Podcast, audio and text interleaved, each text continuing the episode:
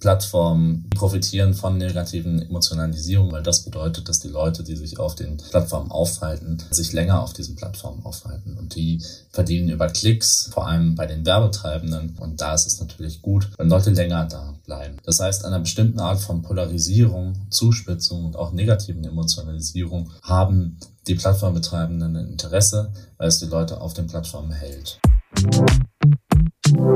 Kleine Pause.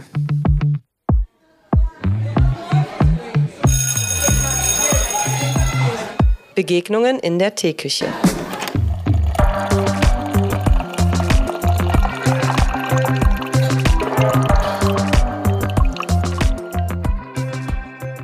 Hallo und herzlich willkommen zu einer neuen Folge Kleine Pause Podcast mit Jonas, dem heutigen Gast. Und es wäre schön, wenn du dich vielleicht kurz selber vorstellen könntest. Und dann erzählen wir ein bisschen, warum wir heute entschieden haben, eine Podcast-Folge zusammen zu machen. Äh, ja, voll gerne. Ich bin Jonas Fiegert, ich bin Politikwissenschaftler und äh, Forscher im Bereich der Wirtschaftsinformatik und genau, freue mich wahnsinnig doll hier zu sein in dem Podcast, den ich auch selber höre, äh, diesmal als Gast. Yay. Und jetzt denkt man vielleicht, oh, das ist ja ähm, nicht so typisch Politik und Wirtschaftswissenschaften so why, aber du machst ja auch noch ein paar andere Sachen und wir kennen uns auf so ein paar unterschiedlichen Wegen, aber vor allen Dingen auch über die CPPD. Ich glaube, der Name ist jetzt hier schon ein paar Mal gefallen. Und weil du eben auch im weitesten Sinne, würde ich sagen, im Antidiskriminierungsbereich unterwegs bist. Du kannst mich verbessern, wenn du jetzt sagst nein. Nee, ich kann. das passt schon, damit kann ich mich schon identifizieren. Genau, ich habe äh, lange mich für jüdisches Studierendenleben engagiert oder jüdisches Leben engagiert. Ich bin im Beirat, Vorstand des Beirats vom Ernst-Ludwig-Ehrlich-Studienwerk, das ist das Begabtenförderungswerk der jüdischen Gemeinschaft. Da war ich auch mal selber äh, Stipendiat während meines Studiums, habe dann dort lange gearbeitet und ähm, genau, bin dann da 2018 rausgegangen und habe nochmal was ganz anderes gemacht. Darum soll es dann heute gehen aber bin weiterhin in diesen Themen verbunden und bringe mich auch mit einer, ja, auf einer bestimmten Art, mit einer jüdischen Position in die Coalition for Pluralistic Public Discourse ein, also die CPPD.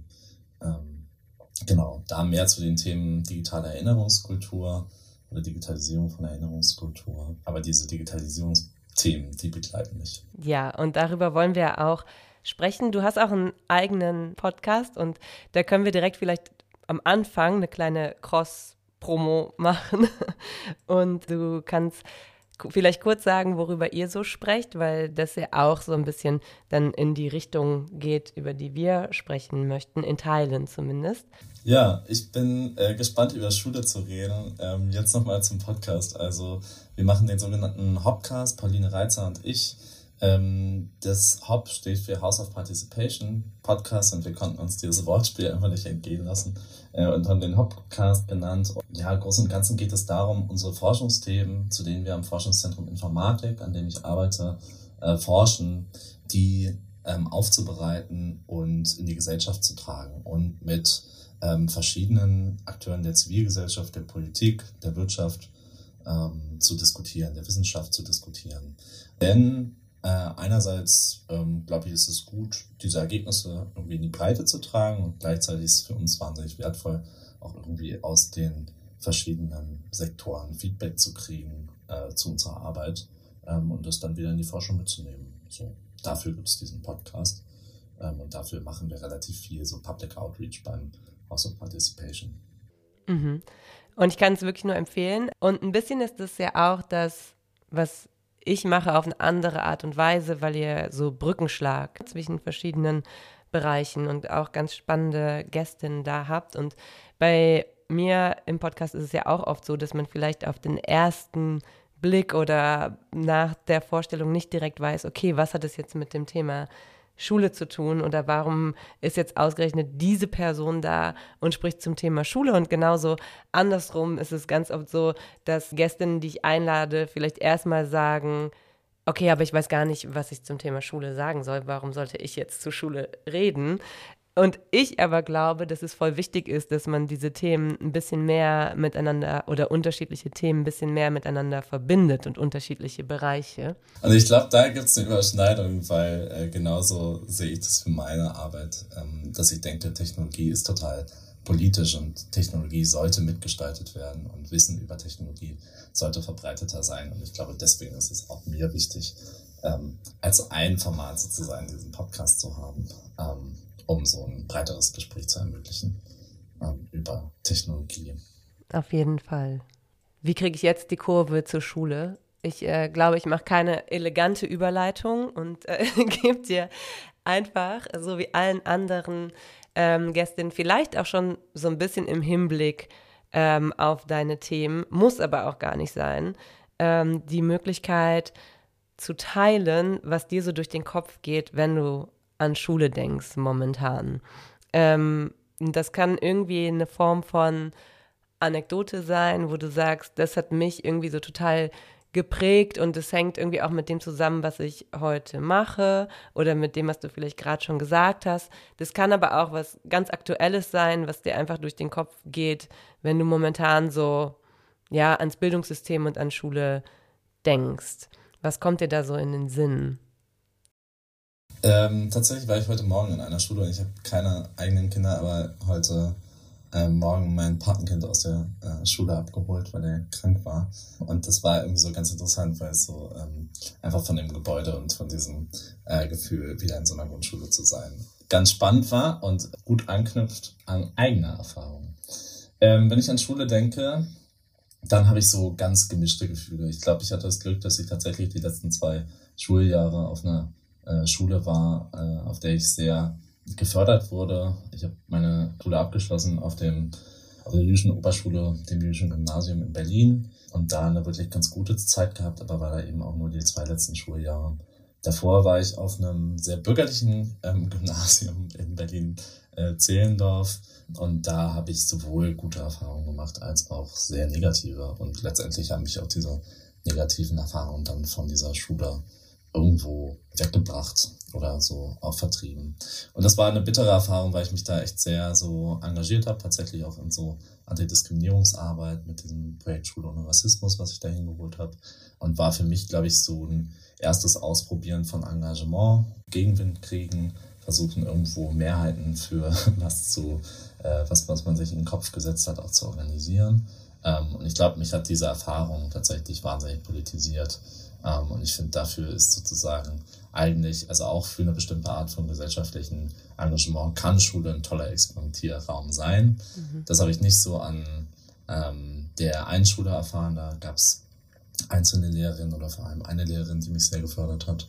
Ähm, und dann auf diesem jüdischen Gymnasium tatsächlich auch nochmal erlebt, wie ich wirklich sehr gefördert wurde, auch so von einer Direktorin und so von einem ähm, ganzen Umfeld. Und das war nochmal eine ganz wichtige Erfahrung für mich, äh, für die ich auch wirklich wahnsinnig dankbar bin. Daran denke ich oft, wenn ich an Schule denke. So. Würdest du schon sagen, dass deine Politisierung in, schon in so frühen Schuljahren da angefangen hat? Ja, absolut.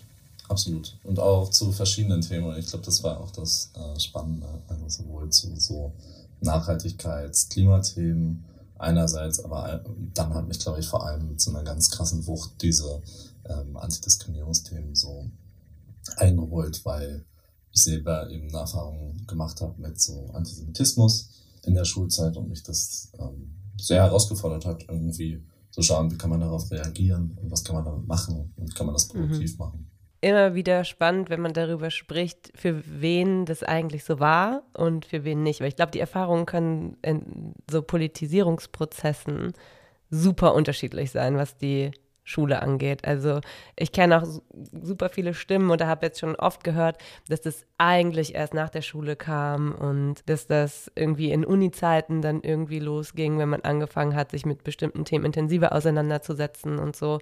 Und bei anderen ganz klar in der Schule. Also da finde ich das irgendwie auch so systemisch oft spannend, darauf zu gucken, ob das eigentlich vorgesehen ist oder nicht. Ne? Also ob so eine, also Haltung, ja, klar, irgendwie schon, aber ob das auch funktioniert, das ist schon spannend, das so in den Blick mhm. zu nehmen, weil die Erfahrungen dann doch so individuell sind. Und wir ja mitnichten sagen können, alle gehen irgendwie politisiert aus dem Bildungssystem raus oder vielleicht auch nicht auf die Art und Weise, wie wir es uns wünschen würden.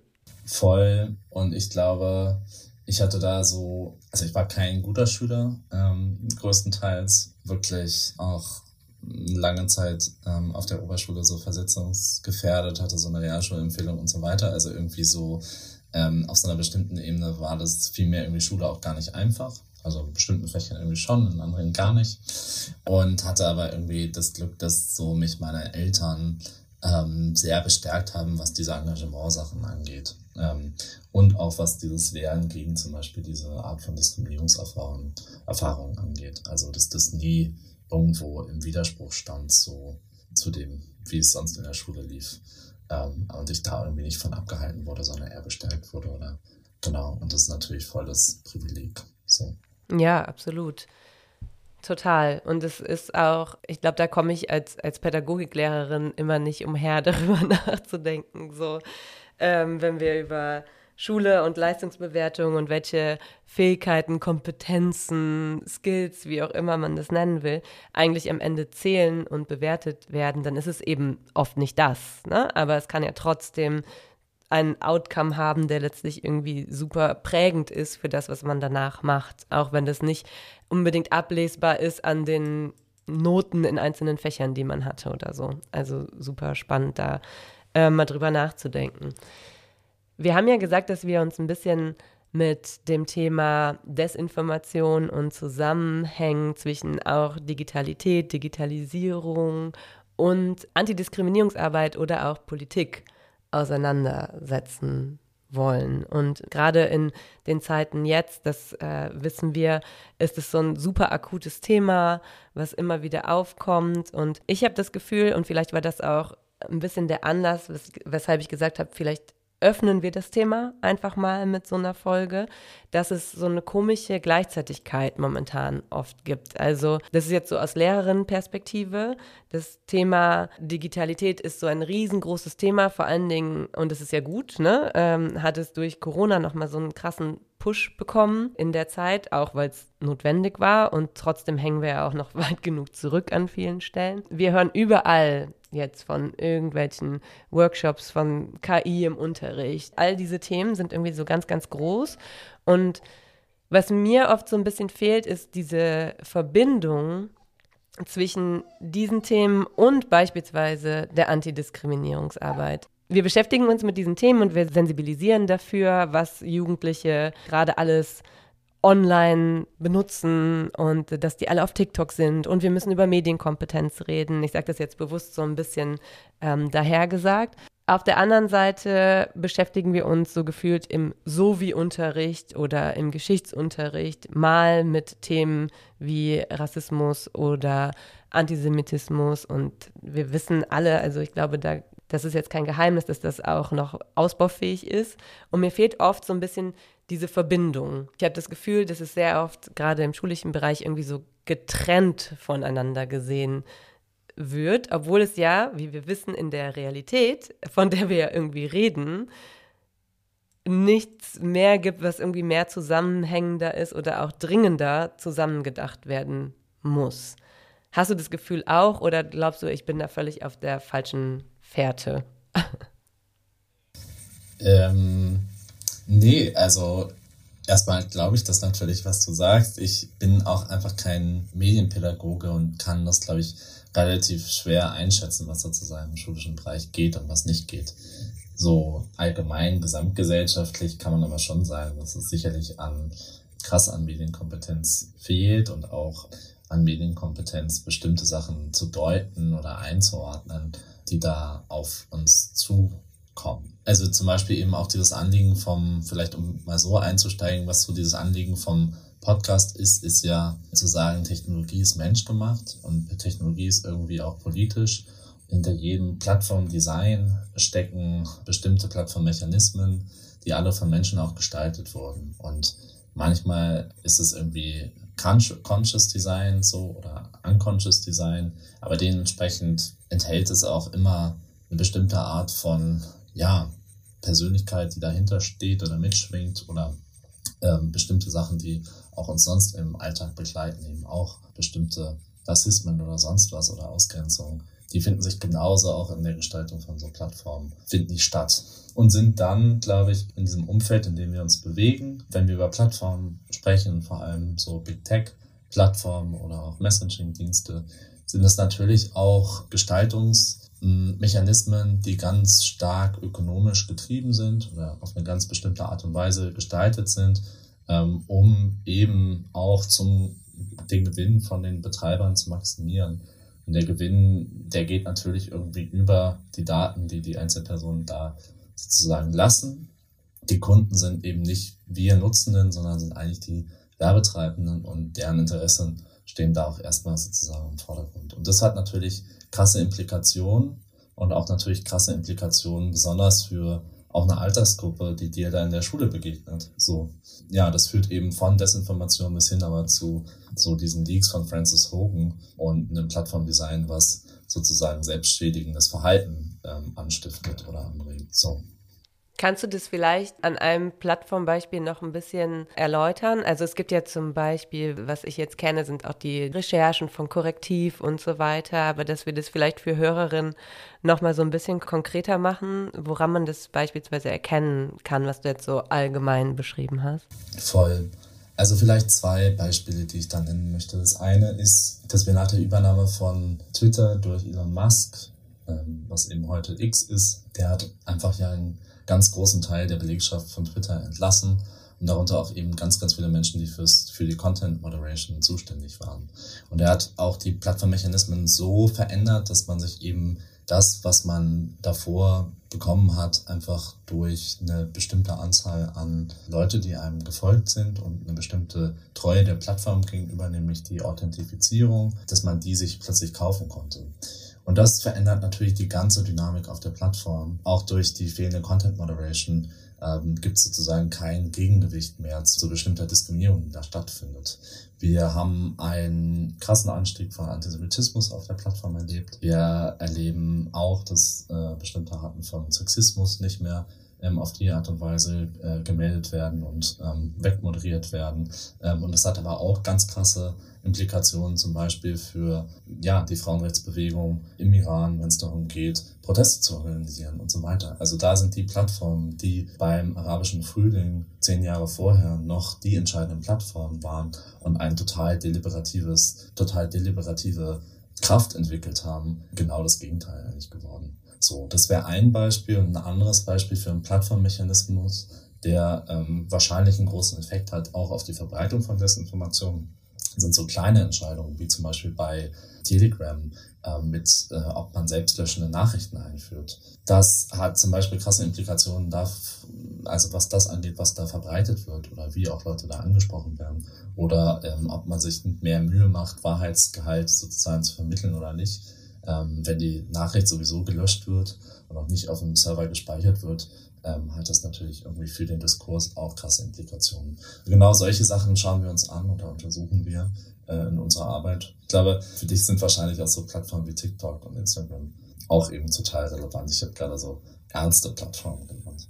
Ja, aber ich glaube, es, das zieht sich ja auch durch die Plattform durch, ne? Was vielleicht noch so ein, also das Thema der Algorithmen ist natürlich noch super relevantes Thema, weil man das ja vielleicht auch selber kennt, wie schnell man bestimmte Inhalte angezeigt bekommt und so weiter und wie schnell man sich dann auch in so eine Art ja, Algorithmus-Rabbit Hole verliert. Das ist wahrscheinlich verbunden mit dem, was du gerade gesagt hast. Auch einfach so ein super wichtiger Faktor. Ne? Also wie viel wird eigentlich moderiert, wie viel wird gelöscht, wie viel wird gemeldet, wie lange dauert es auch, bis Dinge nicht mehr sichtbar sind und wie viel wird geprüft auf Richtigkeit, auf all diese Aspekte. Und es ist ja so unfassbar schnelllebig und die Frage, die sich dabei immer so ein bisschen stellt, ist, man kann da so super defizitorientiert drauf gucken, auch aus so einer pädagogischen Sicht und einfach sagen, ja, es ist alles schlecht, es ist alles schlecht, es ist alles super gefährlich, was ja mit Sicherheit auch eine Wahrheit hat und gleichzeitig werden wir das ja nicht stoppen können. Also das ist ja so das Ding, mit dem wir permanent irgendwie überlegen müssen, wie können wir jetzt damit umgehen. Also was wären eigentlich Dinge, die man beibringen müsste, um beispielsweise den Umgang auf TikTok ein bisschen weniger gefährlich zu machen für Jugendliche. Und gefährlich klingt jetzt direkt so, oh mein Gott, aber ich glaube, du weißt, was ich meine. Das sind ja so die Bereiche, in denen man gucken müsste, okay, wir erkennen diese Mechanismen und wir wissen die vielleicht ähm, und, äh, und ihr erforscht sie und beschäftigt euch damit. Natürlich nicht nur ihr, ne, aber es gibt ja genug Organisationen und so weiter, wo man all diese Dinge auch auch recherchieren, nachlesen kann und so weiter. Aber letztlich geht es ja um so ein alltägliches Bewusstsein und so einen alltäglichen Umgang, den wir irgendwie, wo, oder wo wir vielleicht auch gerade jetzt merken, okay, wenn wir den teilweise als Erwachsene noch nicht haben, so, aber du sagst ja auch, das ist jetzt auch gesamtgesellschaftlich, ne, und nicht nur schulisch gesehen eine große Frage, wie Medienkompetenz ausgebaut werden kann, dann äh, müssen wir uns das natürlich auch für Fragen so für Kinder und Jugendliche und äh, Verbote führen ja meistens, das wissen wir, nicht zu den Ergebnissen, die sie vielleicht intendieren. Was würdest du da vielleicht sagen? Oder was sind deine, deine Gedanken dazu, wenn du jetzt aus so einer gesellschaftlichen, vielleicht ähm, politikwissenschaftlichen Perspektive da drauf schaust? Was wären eigentlich so die Dinge, die wir Jugendlichen beibringen müssten. Und das ist natürlich auch auf Erwachsene übertragbar, aber jetzt denken wir mal so ein bisschen an Schule. Also wenn du dir wünschen könntest, wie die aus der Schule rausgehen, wenn sie das nämlich lernen würden, was wären das so für, für Punkte? Also ich glaube, mir wäre es wichtig oder mir wäre es ein Anliegen, dass mehr vermittelt wird, dass die Plattformbetreiber selber keine neutralen Akteure sind. Ja, also was ist eigentlich sozusagen deren Agenda und wie funktionieren diese Plattformen? Und die funktionieren auch durchaus unterschiedlich. Also da gibt es natürlich schon große Unterschiede zwischen Messaging-Diensten und Social-Media-Plattformen und dann auch nochmal zwischen den verschiedenen Social-Media-Plattformen. Also das glaube ich so als erste Komponente. Es gibt zum Beispiel und, und da wäre, wär, glaube ich, total interessant, mal so einen schulischen Kontext drüber zu sprechen. Also es gibt irgendwie Studien, die zeigen, oder ist es so ähm, eigentlich Common Knowledge, dass die Plattformen total viel mit negativen Emotionalisierungen arbeiten. Also die profitieren von negativen Emotionalisierungen auf ihren Plattformen, weil das bedeutet, dass die Leute, die sich auf den Plattformen aufhalten, äh, sich länger auf diesen Plattformen aufhalten. Und die verdienen über Klicks, vor allem bei den Werbetreibenden auf den Plattformen. Und da ist es natürlich gut, wenn Leute länger da bleiben. Ja, das heißt, einer bestimmten Art von Polarisierung, Zuspitzung und auch negativen Emotionalisierung haben die Plattformbetreibenden ein Interesse, weil es die Leute auf den Plattformen hält. Ja, ähm, das darf auch nicht zu extrem sein, dann haben die Leute auch keinen Bock mehr, äh, wenn sie zu deprimiert sind. Aber genau, ähm, und diese Sachen sind gut erforscht. Also diese Leaks von Francis Hogan, wo es genau eigentlich um junge weibliche Jugendliche ging, haben genau gezeigt, wie gut die Research-Abteilung von Instagram weiß, was auf der eigenen Plattform passiert. Die machen ständig sozusagen eine bestimmte Art von AB-Testing, was funktioniert, was nicht, gucken das sich in bestimmten Gruppen an und implementieren dann neue Features. Also die haben ganz gutes Bewusstsein darüber, was geht. Und ich glaube, es wäre so der erste Schritt wahrscheinlich einfach mal offen zu legen oder zu gucken, was so die größeren Mechanismen dahinter sind. So ganz genau wissen wir es aber nicht. Also ich habe von diesen Leaks gesprochen, aber ganz viele andere Mechanismen und die ändern sich ja auch äh, immer wieder, können wir nicht so richtig nachzeichnen. Ich glaube, da wäre es eigentlich auch interessant, so eine bestimmte Art von Diskussion zu starten und mal zu fragen, hey, was macht denn das mit euch, wenn ihr euch auf so einer äh, Plattform findet? Was sind auch die Unterschiede zwischen den verschiedenen Plattformen? Auch diese Fragen von Sucht und so weiter. Ich glaube, die werden ja super viel diskutiert, wenn es um Kinder und Jugendliche geht. Ähm, aber auch da würde ich sagen, dass wäre das Suchtverhalten ganz ähm, unterschiedliches. Also wie fasziniert man welche Plattform findet, ja. Und das vielleicht sozusagen als erste, als erste Diskussion. Und dann ähm, ist es, glaube ich, nochmal was ganz anderes, über die Inhalte selber zu reden. Also vor allem, wenn es um Desinformation geht. Das ist sehr viel, also es braucht eine sehr viel längerfristigere Diskussion. Aber da muss man sicherlich auch gucken, wie man dem Thema sozusagen begegnet, auch in der Schule. Ähm, aber das ist, glaube ich, nochmal eine bisschen andere Diskussion. Und vielleicht ist das andere, äh, was ich gerade gestellt habe, eher so eine Einladung auch an die Schülerinnen und Schüler, mal zu schildern, ähm, was auch eine bestimmte Plattform mit ihnen macht.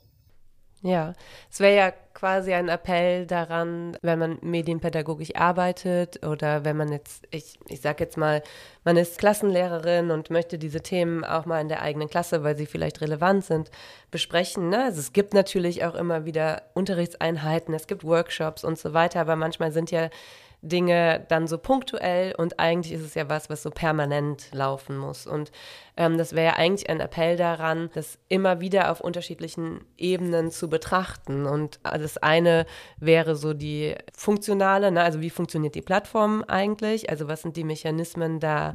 An sich, was will die Plattform. Das andere wäre aber auch so eine Rückkopplung an die Individuen, also an die Schülerinnen und auch eine Art von so emotionaler Auseinandersetzung damit. Also so eine Frage danach, wie geht's dir eigentlich, wenn du auf dieser Plattform unterwegs bist? Was macht das mit dir? Da so einen Reflexionsmoment reinzubekommen.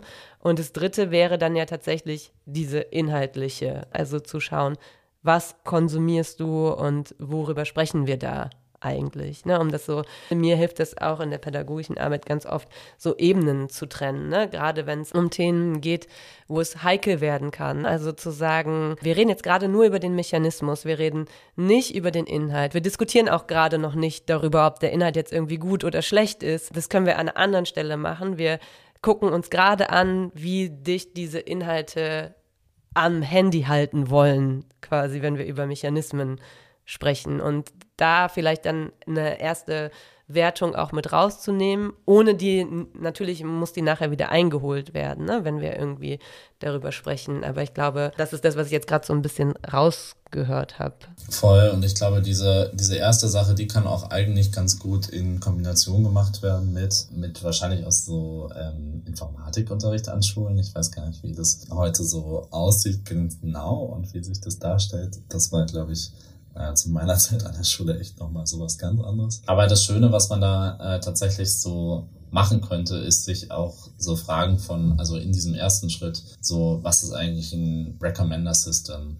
Ähm, wie ist das auch was, kann das was ganz Positives sein, wenn man einkauft und dann irgendwie direkt was vorgeschlagen kriegt, was zu einem passt? Oder wenn man bei äh, Spotify den nächsten Song angezeigt kriegt. Also wie begleitet uns das so im Leben?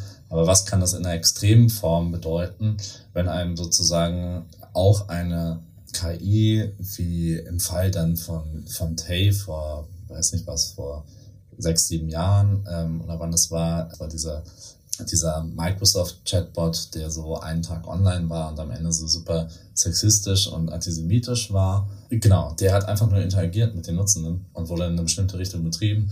Und ähm, da hat man das sozusagen mal so in Reinform erlebt. Dann kann man auch aufdröseln, was macht denn eigentlich Unternehmen der für Generative AI, wie zum Beispiel ChatGPT, genau dagegen, ähm, damit sowas nicht passiert. Ähm, also was kann man für Mechanismen einführen und wo wird das vielleicht dann auch nicht eingeführt? Ähm, und ich glaube, das macht dann so klar, dass das immer auch bewusste Entscheidungen sind von den Plattformbetreibenden, ob es sozusagen umgesetzt wird ähm, oder nicht. Genau. Ähm, und man kann sich, glaube ich, da auch mal ganz gut anschauen, wie es, wie man in so eine Art von Rabbit Hole zu einem bestimmten Thema kommt, ähm, wie das so über bestimmtes Klickverhalten funktioniert ähm, und man dann den entsprechenden Content angespült bekommt. Ich weiß nicht, ob es da auch nicht mal was bringen würde, sozusagen so einen äh, Test-Account einfach irgendwie aufzusetzen. Und ich glaube, bei TikTok kann man das einfach eigentlich auch super schnell durchspielen, sozusagen. Ich bin mir auch ziemlich sicher, dass das gemacht wird. Ich glaube aber, dass es oft so angetitscht ist, diese Themen. Also, dass es oft nicht so richtig in die Tiefe geht. Zumindest ist das, was ich unterrichte, keine Informatik. Ich bin auch keine Sovi-Lehrerin und ich weiß auch nicht, wo genau, in welchen Lehrplänen das jetzt äh, immer Thema ist. Ich glaube ja, dass das, was so wie bei so vielen Themen sowas ist, was eigentlich komplett durchgehen müsste die ganze Zeit, weil es äh, jeden Tag relevant ist. Aber ich habe oft das Gefühl, dass wir dieses Problem haben, okay, wir reden punktuell über sowas oder machen mal einen Workshop zu Fake News und dann lernen die Kinder irgendwie an einem Tag die und die Faktencheck-Möglichkeiten kennen.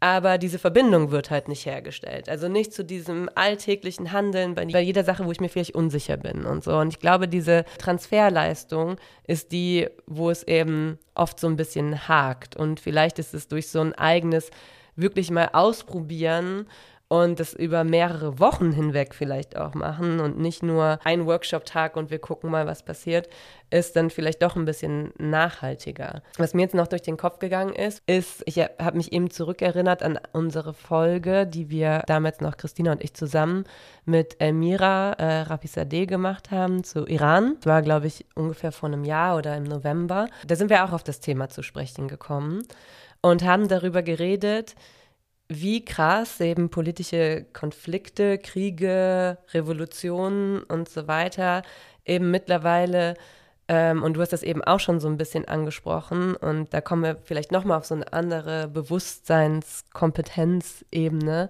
eben mittlerweile nicht mehr nur irgendwie über Social Media abgebildet werden, sondern eben Teil des Konflikts sind, eine ganz bestimmte Rolle einnehmen, auch eine ganz bestimmte Funktion einnehmen. Und ich kann mich gut daran erinnern, dass wir damals darüber geredet haben, wie wichtig das war und wie gefährlich gleichzeitig. Also, dass auch Elmira da teilweise wirklich davon berichtet hat, wie verzweifelt sie darüber ist, welche Informationen geteilt werden, wie Leute eben nicht checken, dass sie, dass sie der Propaganda des Regimes äh, einheimfallen und immer wieder diese Informationen geteilt werden, die wirklich den Menschen schaden.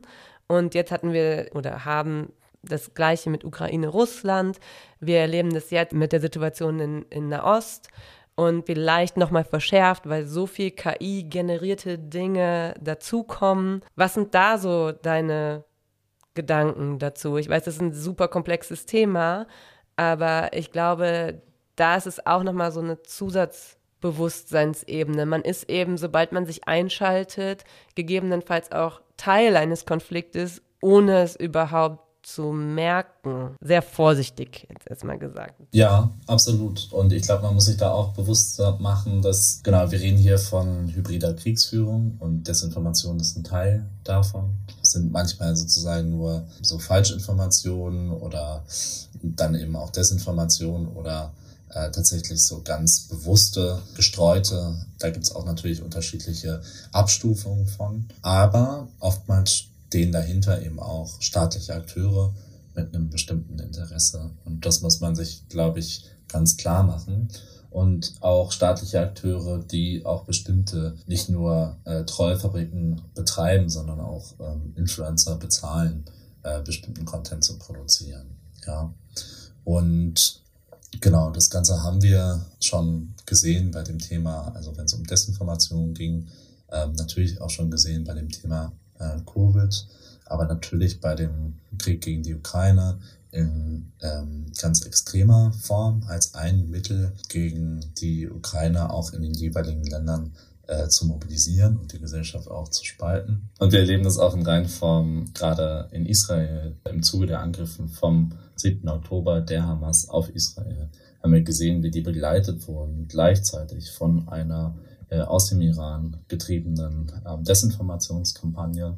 Wenn ich sage aus dem Iran getrieben, meine ich, dass das nicht nur iranische ähm, Accounts sind, die diese Informationen verbreitet haben, sondern es sind auch ähm, viele russische und auch chinesische Accounts, von denen Desinformationen bezogen auf den Konflikt Israel-Hamas verbreitet werden. Ich glaube, auch da hat man gemerkt, dass sozusagen Israel äh, auch auf der Ebene überhaupt nicht vorbereitet war auf das was dann sozusagen kam. Und dementsprechend, glaube ich, krass war dann auch ähm, der Effekt von bestimmten Narrativen, die uns jetzt immer noch um die Ohren fliegen. Also wo äh, nach wie vor sozusagen angezweifelt wird, was da am 7. Oktober passiert ist und so weiter, dass geleugnet wird, dass als Teil israelischer Propaganda gelabelt wird und so weiter. Wir müssen uns bewusst machen, dass daran diese beteiligten anderen Staaten oftmals einfach den Diskurs in einem bestimmten anderen Land vergiften wollen. Also darum geht es auch ganz oft, um eine Polarisierung von politischen Lagern in einem anderen Land. Und das findet auch hier statt. Ich fand das krasseste Beispiel jetzt, um das nochmal so ein bisschen deutlicher zu machen, wie sehr das tatsächlich nicht trennbar ist. Weil das war vielleicht auch ein Moment, an dem ich gedacht habe, boah, wir müssen mehr in Schule darüber reden. Ne? Also wir machen schon ganz viel. Es gibt ja tausend, also das ist vielleicht das, was ich zu Beginn so gesagt habe. Es gibt wirklich viel in diesen Bereichen an Förderung, an Weiterbildung und so weiter. Und gleichzeitig passieren solche Dinge, bei denen ich denke, wow, das kann nicht sein. Also das, das ist irgendwie so super gefährlich und da spielt auch das Bildungssystem eine Rolle, logischerweise. Und das war für mich so dieser Moment, ich weiß nicht, ob du dich erinnerst, lass es vielleicht zwei Wochen dem 7. Oktober gewesen sein, als es Explosionen aufgrund einer Rakete in dem Krankenhaus gab. Also relativ zu Beginn des Krieges. Und ich will jetzt gar nicht auf die inhaltliche Ebene zu sprechen kommen. Wer hat da was, welche Rakete geschossen? Das war, das war ein so krasser Moment, der gezeigt hat, wie sehr das einfach aus dem digitalen Raum, also aus, den, aus dem Informationsraum, der erstmal weit weg ist von Deutschland, also ich rede jetzt bewusst über den, die Auswirkungen hier, in den realen Raum geholt wurde. Also ich kann mich so gut daran erinnern, dass ich abends zu Hause saß, ich habe diese Nachricht gelesen. Die erste Nachricht, die irgendwie kam, war, Israel beschießt ein Krankenhaus. So. Diese Nachricht war draußen. Und dann kam innerhalb von kürzester Zeit so viele Posts dazu. Also so viele Leute haben sich online dazu geäußert, dass ich so dachte, wow, okay, wir müssen lernen, das ist Krieg, der jetzt gerade stattfindet. Das sind keine gesicherten Informationen. Egal, was am Ende da jetzt bei rumkommt, wir können nicht online oder sollten nicht online so darauf reagieren, weil wir ja wissen, müssten, wenn wir das eben könnten, was es für Auswirkungen haben kann. Also dieses Weiterdenken hat mir total gefehlt. Ich, ich glaube, das war donnerstags abends und ich habe direkt gedacht, oh shit, oh shit, oh shit, wenn das jetzt gerade in dieser total aufgeheizten Situation die Nachricht ist, die in dieser rasante Art und Weise verteilt wird, dann wird, sich, wird das eine Auswirkung haben. Ich glaube, zwei Stunden später oder so kamen die ersten Meldungen darüber, es ist nicht ganz klar, ob das wirklich eine israelische Rakete war. Dann wurde, wurde spekuliert, ob das eine ähm, Rakete war, die von der Hamas selber in Gaza abgeschossen wurde und die dann das Krankenhaus getroffen hat und so weiter und so fort. Mittlerweile gibt es Unmengen an Artikel darüber, es gibt Unmengen an Recherchen, ist ja jetzt auch schon ein bisschen her. Ich weiß gar nicht, ob es jetzt mittlerweile ein gesicherte, gesichertes Ergebnis dieser Recherchen gibt. Sei auch alles mal dahingestellt. Was passiert ist, ist, dass in dieser Nacht ja in Berlin die Synagoge mit Molotow-Cocktails beschmissen wurde. Und das steht ja in einem direkten Zusammenhang zu diesem wahllosen Weitergeben von Informationen, ohne dass wir überhaupt gesichert irgendwas wissen können in diesen Krisensituationen. Und es hat dann reale Auswirkungen und äußert sich in so einer Art von Angriff. Und ich glaube, dass dieser Zusammenhang oft nicht klar ist. Also ich glaube, dass das irgendwie was ist, wo es so eine krasse Lücke gibt bei, also in dem Fall wahrscheinlich vornehmlich Erwachsenen, aber das ist ja das, wo ich mir denke, ich habe so viele Leute das teilen sehen. Ich war einfach an diesem Tag so, wie könnt ihr das alle teilen? Das ist, wie könnt ihr einfach so diese Infos einfach so raushauen, obwohl ihr doch wisst, dass das eine Situation ist, in der nicht in der gleichen Sekunde, wie diese äh, wie das passiert oder keine Ahnung, fünf Minuten später überhaupt gesichert sein kann, was ist da gerade passiert. Und ich glaube, das ist sowas, ja, das war einfach für mich so ein Moment, an dem ich so gedacht habe, okay, da geht es ja noch nicht mal nur um das Erkennen von Desinformation, da geht es ja auch teilweise einfach um den Umgang mit Informationen und um den Umgang mit Plattformen und um den Umgang ja mit, mit der eigenen Rolle auch in, in diesen Gefügen. Ja, genau. Also wenn ich vorhin meinte, bei dem Konflikt sieht man gerade die Polarisierungstendenzen von den Online-Social Networks in Reinform, dann ist es genau das. Dann ist es wirklich genau das. Und ja, ich glaube, ich sehe da auch sozusagen das Individuum in der Pflicht, aber ich sehe auch eigentlich die Plattformbetreibenden Pflicht. Genauso wie sie es geschafft haben, dann irgendwann bestimmte Hinweise zu implementieren zu äh, Covid-Impfungen von der WHO, wäre es auch genauso sehr einfach möglich, mit einer bestimmten Art von ähm, Content Moderation oder Filtering bestimmte Meldungen zu einem Thema mit einem, mit einem Hinweis zu versehen. So, ohne die zu entfernen. Also wir reden jetzt nicht über das Entfernen von Inhalten, aber auch da könnte man sozusagen einblenden. Es handelt sich ähm, hier wahrscheinlich noch nicht um sicher, gesicherte Informationen, sowas in der Art. Ähm, das wäre natürlich von der Plattform möglich. So, müsste man mal gucken, zu welchen Effekten das führt oder eben auch nicht. Und auf der individuellen Ebene ähm, finde ich daran so spannend, dass das auch so ein Fall ist, glaube ich, wo klar wird, dass Fact-Checking zwar wahnsinnig wichtig ist, aber auch viel Zeit in Anspruch nimmt oder zu viel Zeit in Anspruch nimmt, ähm, um in dem Moment sozusagen diese Power sozusagen ein bisschen da irgendwie rauszunehmen, diese Power dieser Bilder auch rauszunehmen. Ja. Also bis man was überprüft hat, die Inhalte und diese Fact-Checking-Teams arbeiten ja schon auch sehr schnell und versuchen dann irgendwie auch sehr schnell auf solche Sachen zu reagieren. Aber bis so eine Überprüfung da ist, äh, die dann auch standhält, ähm, können eben auch Wochen, wie in dem Fall, vergehen. So. Und in der Zwischenzeit sind ja bestimmte Meldungen auch schon draußen und haben auch schon einen bestimmten Schaden angerichtet. Und das ist tatsächlich aber auch gleichzeitig eine Strategie von Desinformation, dass es oftmals darum geht, so viele Nebelkerzen sozusagen zu schießen, dass irgendwas hängen bleibt.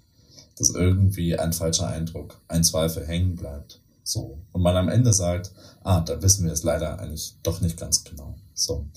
Genau, die Information draußen ist. Oder, oder das Narrativ gestärkt, ne, oder gefüttert oder. Ja, oder immer. sich Leute zurückziehen und sagen, ja, dann kann man es ja nicht beurteilen, oder? Also dann, dann äh, will ich mir dazu keine Meinung machen und das ist auch so sozusagen schon äh, eine ganz äh, schlechte Basis für den demokratischen Diskurs, würde ich sagen.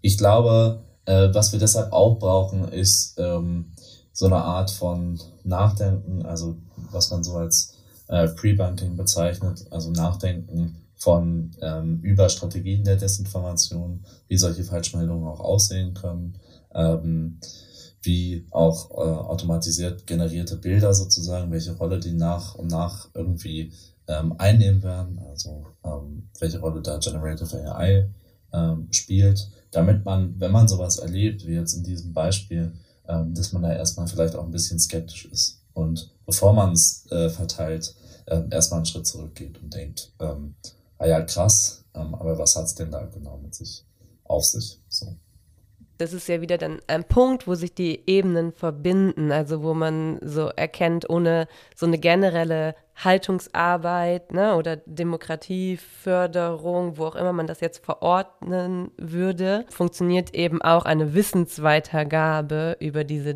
Dinge nicht. Also eigentlich, ne, wie du gerade gesagt hast, ich kann ja noch so ein großes Wissen über ähm, Faktenchecks haben. Also ich kann da keine Ahnung, wie viele Workshops gemacht haben. Wenn ich aber nicht nah an meinen eigenen Emotionen bin, wenn ich bestimmte Inhalte eingespielt, zugespielt bekomme und es dann nicht schaffe, diesen Moment des Innehaltens irgendwie herzustellen, dann bringt mir das Wissen über die Faktenchecks nichts. Weißt du, wie ich das meine? Also, dass da irgendwie so diese Verbindung immer wieder hergestellt werden muss oder so automatisiert werden muss, ähm, weil man es, sonst ist das eine so ohne das andere irgendwie so hinfällig. Ja, und ich glaube, da muss man aber irgendwie anerkennen, auch sagen, das ist ein großes Problem, also gesamtgesellschaftlich ein großes Problem auch ähm, so ältere Generationen darstellen, ähm, wo vielleicht noch weniger ähm, Wissen darüber vorhanden ist, was auch in der Manipulation von Bild, Video, Textmaterial möglich ist und wie das möglich ist. Und deswegen ist auch ein paar Studien eben auch dementsprechend zeigen und belegen, dass, ähm, dass es eher ältere Menschen sind, die empfindlicher auf solche äh, Medienmanipulationen äh, reagieren ähm, beziehungsweise die Formate äh, sind dann für die jüngere Generation andere.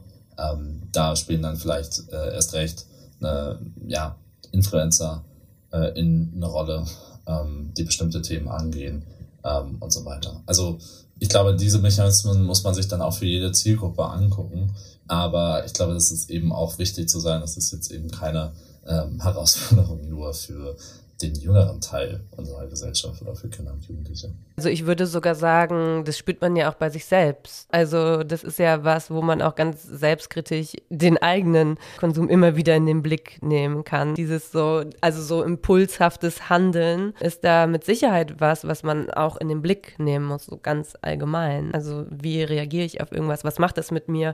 Und was ist dann auch so, welche Impulse kommen da überhaupt hoch? So, und das reflektieren zu können, ja.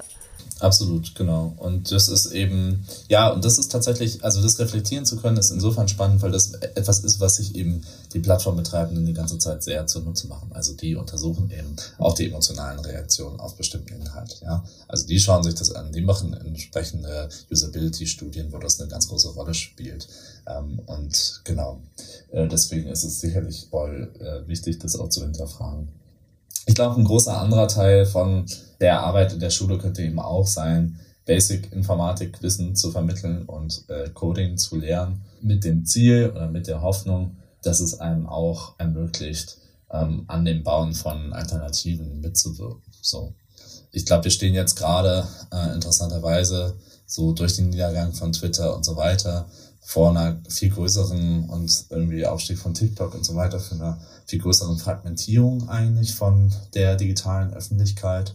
Ähm, so äh, vor ganz vielen auch neuen Akteuren, die eine Rolle spielen. Wir merken das gerade in unseren eigenen Studien, wo wir vorher vielleicht äh, stärker bei Twitter irgendwie ähm, Daten von Daten von Twitter bezogen haben, müssen wir jetzt irgendwie sehr viel breiter eigentlich gucken, wo kriegen wir eigentlich Daten, äh, die irgendwo repräsentativ für den öffentlichen Diskurs stehen, der online stattfindet, her?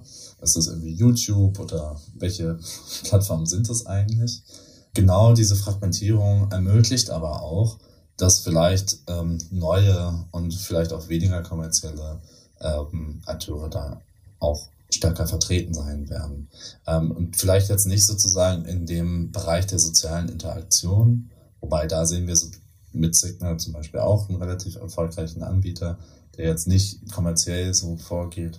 Aber ich glaube, spannend wäre es dann tatsächlich äh, äh, zu gucken, ob es so auf lokaler, politischer Ebene, Engagement-Ebene nicht wirklich viel mehr partizipative Plattformen entstehen, die ähm, Open Source sind, die irgendwie eine Art von Gegengewicht auch auf dieser Ebene entwickeln. Ja. Ja, voll spannend. Also, wie gesagt, wir können ja auch nur Impulse geben. Das ist so ein Riesenthema, das man sicher, sicherlich nicht irgendwie in einer Stunde abhaken kann. Aber ich glaube, man erkennt schon, dass es eben viele verschiedene Aspekte gibt oder, oder Ebenen, die man da so reinschauen kann. Jetzt kennst du dich ja ganz gut aus und das ist ja auch ein Raum, um dann wenn so eine Folge abgeschlossen ist, auch weiter sich irgendwie zu informieren oder irgendwie mal reinzuschauen. Also was würdest du oder wen würdest du vielleicht äh, empfehlen oder also gibt es ein paar Organisationen, wo du sagen würdest, das ist vielleicht auch für Lehrkräfte interessant, äh, deren Arbeit mal zu checken ein paar Namen von Leuten, denen man vielleicht in dem Bereich folgen kann, wo du sagen würdest, äh, das gibt vielleicht einen ganz guten Einstieg ins Thema. Wir können es ja auch nochmal verlinken. Ja, mit dem, mit so ein bisschen dem Blick, den du auch in den Blick nimmst, den Blick, den du den Blick nimmst, aber den Sachen, die du auch in den, in den Blick nimmst oder worüber wir jetzt gesprochen haben. Ja, also ich glaube, was tatsächlich total spannend ist, weil hier auch immer ähm, die aktuellen ähm, Diskurse in dem Desinformations- und Verschwörungserzählungsmilieu ähm, begleiten, ähm, analysieren und auch in entsprechenden Analysen aufbereiten. Das ist CEMAS. CEMAS steht für das Center for Analyse und Monitoring. Ja, ich glaube, dafür steht diese Abkürzung. genau. Und die, die ähm, machen da total wichtige Arbeit. Äh, Josef Hollenburger und Pierre Lamberti als die Geschäftsführenden äh, von CEMAS ähm, auch relativ äh, aktiv medial. Ähm, man kann denen auch auf den sozialen Netzwerken gut folgen. Ähm, Pia bringt da als Sozialpsychologin auch immer ganz spannende Perspektiven ähm, auf das Thema nochmal mit ein. Ähm, deren Bücher äh, zu lesen lohnt sich auch, auch als Einstieg in das Thema. Ganz spannend finde ich auch die äh, Dinge zum Thema Desinformation von Julia Ebner. Die hat auch, glaube ich, ein paar äh, Online-Talks veröffentlicht. Da gibt es ein neues Buch, das heißt Going Mainstream. Das ist auch so ein bisschen spielerischer von der Erzählweise in dem Buch. Das finde ich, glaube ich, auch ein ganz äh, spannenden Einstieg in das Thema. Ich glaube, da äh, ist vor allem die Auseinandersetzung mit aktuellen Diskursen total wichtig. Also QAnon, ähm, Reichsbürgermilieu und so weiter, damit man da diese Sachen nicht verpasst. Und ansonsten ähm, kann ich natürlich irgendwie auch, wenn es um Plattformdesign äh, geht, so unsere eigene Arbeit, Mouse of Participation, ähm, empfehlen, wo es so um die kritische Beschäftigung mit so Plattformmechanismen geht. Zum Beispiel eben auch unseren Podcast, der eingangs ja schon genannt wurde. Ja, und da kommt man, also selbst über, übers Podcast hören, kommt man ja auch über Show Notes und so weiter und über äh, Gästinnen, die da sind, dann immer wieder so einen Schritt weiter. Also ich glaube, ähm, da kommt man dann ganz schnell auch an gute weitere Verbindungen und so. Ähm, mir fällt noch Korrektiv ein. Also ich weiß noch damals die Recherche zu Instagram und der AfD und rechten Accounts und so, die fand ich super beeindruckend. Ähm, da kommt der, und auch zu Russland, Ukraine gab es ja eine ganze Menge. Und äh, ich glaube, da, da kann man auch auf jeden Fall drauf verweisen. Ja. Absolut. Die sind auch ein Kooperationspartner von, von uns, mit dem wir gerne zusammenarbeiten ja, Till Eckert auch in dieser einen äh, Podcast-Folge ganz ähm, spannende Recherchen eben auch zum Online-Rechtsextremismus auf Instagram gemacht ähm, und nach wie vor total wichtige Arbeit, vor allem im Bereich Fact-Checking und Desinformation. Ähm, Uschi Jonas und Sophie Timmermann, ähm, genau in diesem Bereich äh, wahnsinnig wichtige Arbeit. Ähm, zum Glück bauen aber auch andere Anbieter ja dieses, diese Art von Fact-Checking-Formate aus und auf. Es gibt ein großes Team beim Bayerischen Rundfunk, die auch ganz spannende Arbeit machen, ähm, bei der Tagesschau ähm, und so weiter. Äh, das ist ganz schön auch zu sehen. Cool. Dann darfst du natürlich wie alle anderen, die äh, bei Kleine Pause zu Gast sind, auch noch eine Hausaufgabe stellen an alle, die zuhören, würde ich sagen, weil das vielleicht so ein breit gefächertes Thema ist, dass ich da auch nicht nur sagen würde, die Lehrerinnen sollen die Hausaufgabe machen. Voll. Ähm, ich glaube, eine Sache, die ich mitgenommen habe und die ich gerne anderen auch als Aufgabe mitgeben würde, ist ähm, mal zu reflektieren, was das eigene ähm, Nutzungsverhalten von verschiedenen Plattformen mit einem macht was findet man nervig, wie reagiert man auf Plattformdesign, worüber freut man sich, weil irgendwas schnell funktioniert, worüber freut man sich, weil man irgendwie von was äh, abgehalten wird, worüber ärgert man sich hinterher, weil man sich viel zu lange auf einer Plattform äh, aufgehalten hat. Und dann zu hinterfragen, was waren das eigentlich für Mechanismen, die äh, mich dazu ähm, ja, veranlasst haben. Und habe ich dieses Gefühl immer auf der Plattform? Und wenn ja, warum? Und ich glaube, das wäre vielleicht mal so eine Aufgabe, die ähm, so eine ganz nette Hausaufgabe ist, weil sie ja auch bedeutet, dass man Zeit auf den äh, Social Media Plattformen verbringen darf, aber gleichzeitig ähm, so ein bisschen nachdenken bis zur nächsten Unterrichtsstunde ähm, darüber, äh, wie das auf einen gewirkt hat. Ähm, ich glaube, das ist ein ganz wichtiger Ausgangspunkt für ähm, tatsächlich auch die kritische Betrachtung von diesen äh, Plattformen. Ja, das äh, werde ich wohl selber dann auch mal wieder machen. es ist, glaube ich, auch gut, wenn man es immer mal wieder macht. Jonas, vielen, vielen Dank für deine Zeit ähm, und für die Impulse, für euren Podcast und für deine Arbeit. Es hat mich super gefreut, dass du dir die Zeit genommen hast. Und wir hören uns. Wir hören uns auf jeden Fall. Vielen Dank für die Einladung. Hat mich total gefreut. Liebe Grüße nach Köln. Dankeschön und vielen Dank fürs Zuhören an alle, die zugehört haben. Bis zum nächsten Mal.